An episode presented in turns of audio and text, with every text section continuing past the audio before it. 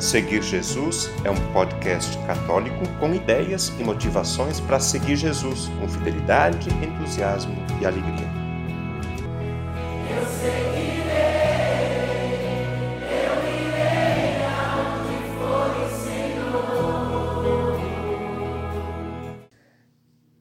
No dia 13 de outubro de 2020, o Papa Francisco publicou a encíclica Fratelli Tutti sobre a fraternidade e a amizade social. É um documento de 150 páginas com oito capítulos. Neste podcast, vamos contar com a colaboração do Padre Geraldo Boniati, diretor do Colégio Murialdo aqui de Anarrec. Eu pedi ao Padre Geraldo para fazer uma breve apresentação desse documento. Obrigado, Padre Geraldo, por aceitar o convite. A palavra está com o Senhor.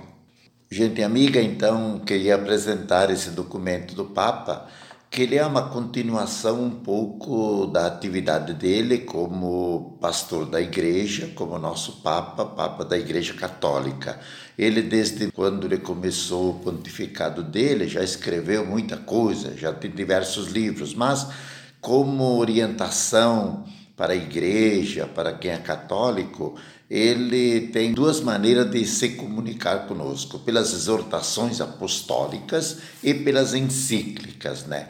Exortações apostólicas nesses oito anos são diversas. Teve aquela sobre a família, Amores Letícia, teve aquela sobre a santidade, Gaudete exultate, alegrai-vos, exultai. Teve aquela dos jovens, teve a exortação sobre também a Amazônia. Essas são exortações, são orientações para toda a igreja, é uma exortação. A encíclica ela é um pouco mais forte do que uma exortação. Ela é um ensinamento, é um texto para nós cristãos católicos e também para todas as pessoas de boa vontade. Todas as encíclicas são sempre ditas assim para todos os cristãos e gente de boa vontade, para poder modificar alguma coisa dentro da sociedade. Então o Papa Francisco ele tem apenas desses oito anos, tem três encíclicas. Uma é a Lumen Fidei, que ele publicou em 2013.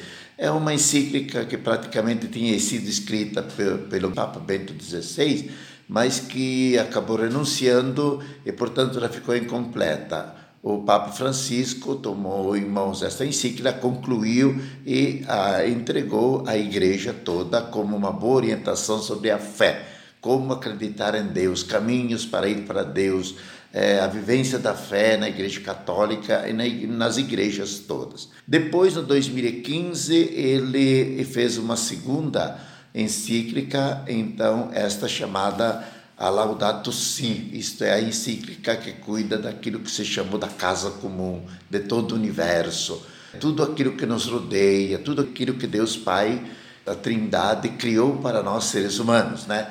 E agora o Papa conclui desse aspecto: pessoas de fé que acreditam em Deus, pessoas que vivem dentro do universo, precisam se encontrar, precisam se querer bem, precisam se ajudar.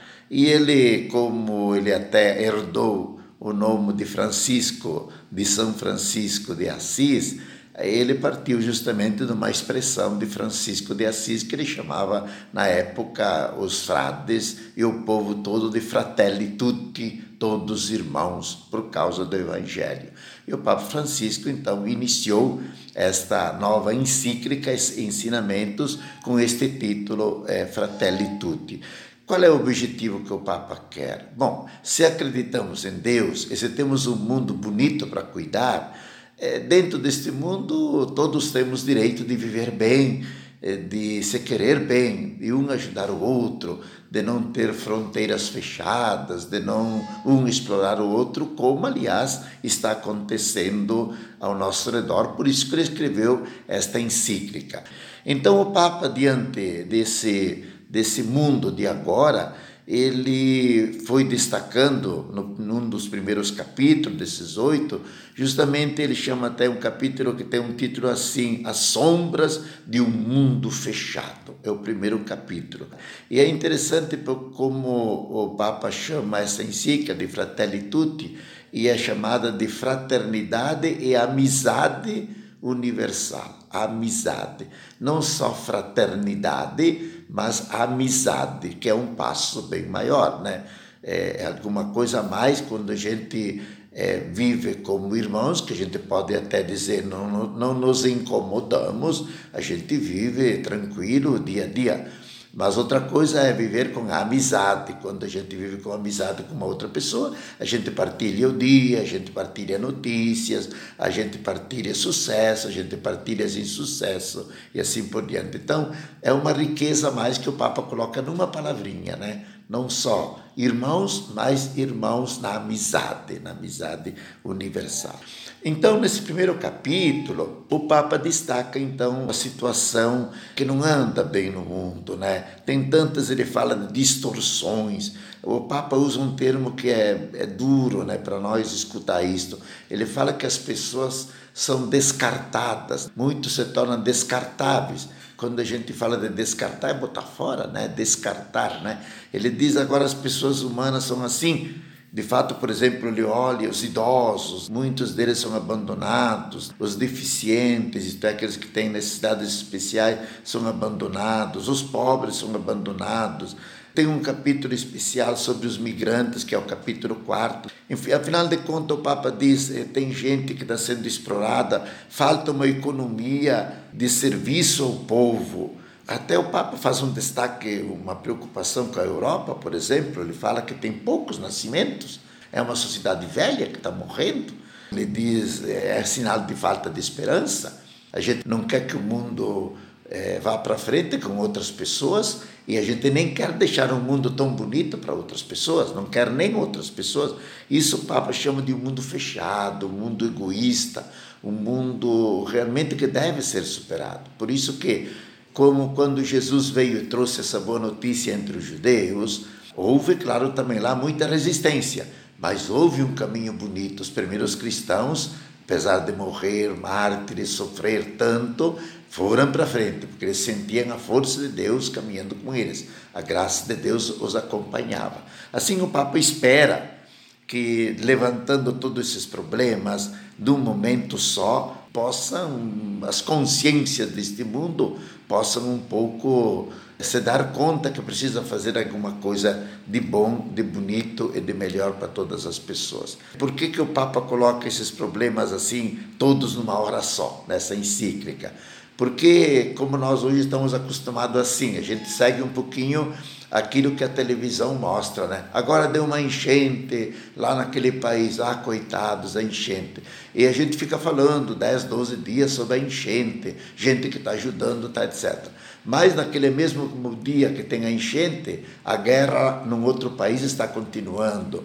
E no outro país a fome está continuando também. Os pobres estão, no outro país os doentes estão continuando, né? Quer dizer, parece que tinha só um problema, a enchente, né? Ao passo que os outros problemas existem, estão iguais. E um dos grandes problemas que o Papa coloca aqui, por exemplo, ele destaca aquilo que nós já sabemos, né? Os problemas sobre o racismo. Ele fala aqui do tráfico de pessoas. Por exemplo, esse é um tema que o Papa destaca muito aqui na encíclica, né? mas que é pouco tratado na sociedade. Então, o drama desse primeiro capítulo é isto. Claro, eu agora não destaquei tudo, o Papa fala de muitos, muitos aspectos. O segundo capítulo, ele fala então a parábola do bom samaritano, que todos nós católicos da Igreja Católica escutamos tantas vezes, né? O bom samaritano. Tem alguém caído no beiro da estrada e precisa ser ajudado. É claro, a parábola do bom samaritano, nesse capítulo 2, o Papa estende bastante, porque depois ele a, a aplica dentro da sociedade. Então, o que, que são hoje as pessoas caídas à beira da estrada? São os pobres. Mas quanto tipo de pobrezas que nós temos hoje? Não é só pobre de comida ou de casa, que é, falta muito mesmo, né? É uma vergonha a gente não ter uma casa para todas as pessoas. É uma vergonha no Brasil, por exemplo, mas no mundo todo é, ter comida para muito mais do que 10 bilhões se fala, né? Nós somos 7 bilhões de pessoas, né? Só que se bota fora um monte de alimento porque a gente não quer que alguém partilhe deste alimento. Hoje nós temos a pandemia, quanta gente caída mesmo, doente, está nos hospitais, né? Então, hoje as pobrezas são muitas. Hoje tem pobrezas, além dessas doenças, da fome, tá, tem a pobreza do desemprego agora também, nesse tempo. Né? Nós aqui no Brasil nós no Brasil, 14 milhões. E tem trabalhos para fazer, ao menos para a pessoa ganhar um pouco ah, o pão de cada dia. Então, esse segundo capítulo é muito rico, pode servir para meditações, enriquece e faz ver um monte de gente caída ali, talvez até perto de casa, né? No capítulo terceiro do quarto, são dois capítulos muito, muito interessantes. Um, esse chama assim, Pensar e criar um mundo aberto. Então o Papa faz aqui um apelo muito grande para as nações todas. Então o Papa fala muito de um mundo em que se deveria criar uma cultura do encontro. O Papa Francisco é muito forte nesse negócio da cultura do encontro. E no encontro o Papa diz que precisa ter diálogo. Aqui o Papa destaca aquele aspecto de que por tudo tem verdades. Todos têm verdades, pequenas verdades mas temos que colocar juntos essas verdades para se tornar uma grande verdade. Mesmo esta encíclica, o Papa, antes de escrevê-la, ele foi lá né, nos países árabes né, e, e conversou com o chefe do islamismo. Os islâmicos, hoje, como número, são maiores, maior número dos cristãos.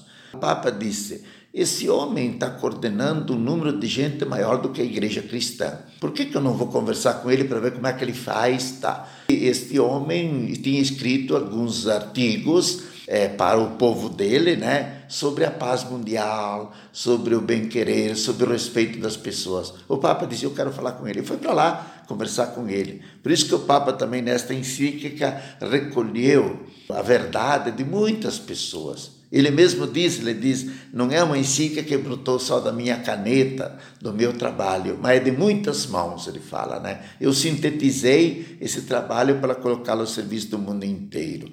E depois ele fala então da Igreja Católica também dizendo que nós temos que ser aquela igreja em saída, que vocês já escutaram também tantas vezes, né? É uma comunidade, ser uma comunidade aberta, uma comunidade universal. No capítulo 4, ele fala de um coração aberto para o mundo inteiro.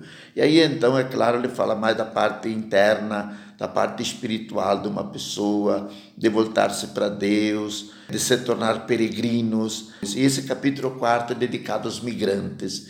O mundo inteiro está cheio de imigrantes. Eles também têm direito de ser protegidos, promovidos e integrados dentro da comunidade, da sociedade. Né? O Papa destaca então esses aspectos de dar também para essas pessoas possibilidade de amizade, possibilidade de trabalho, possibilidade de se desenvolver. São pessoas humanas que têm direito de se desenvolver.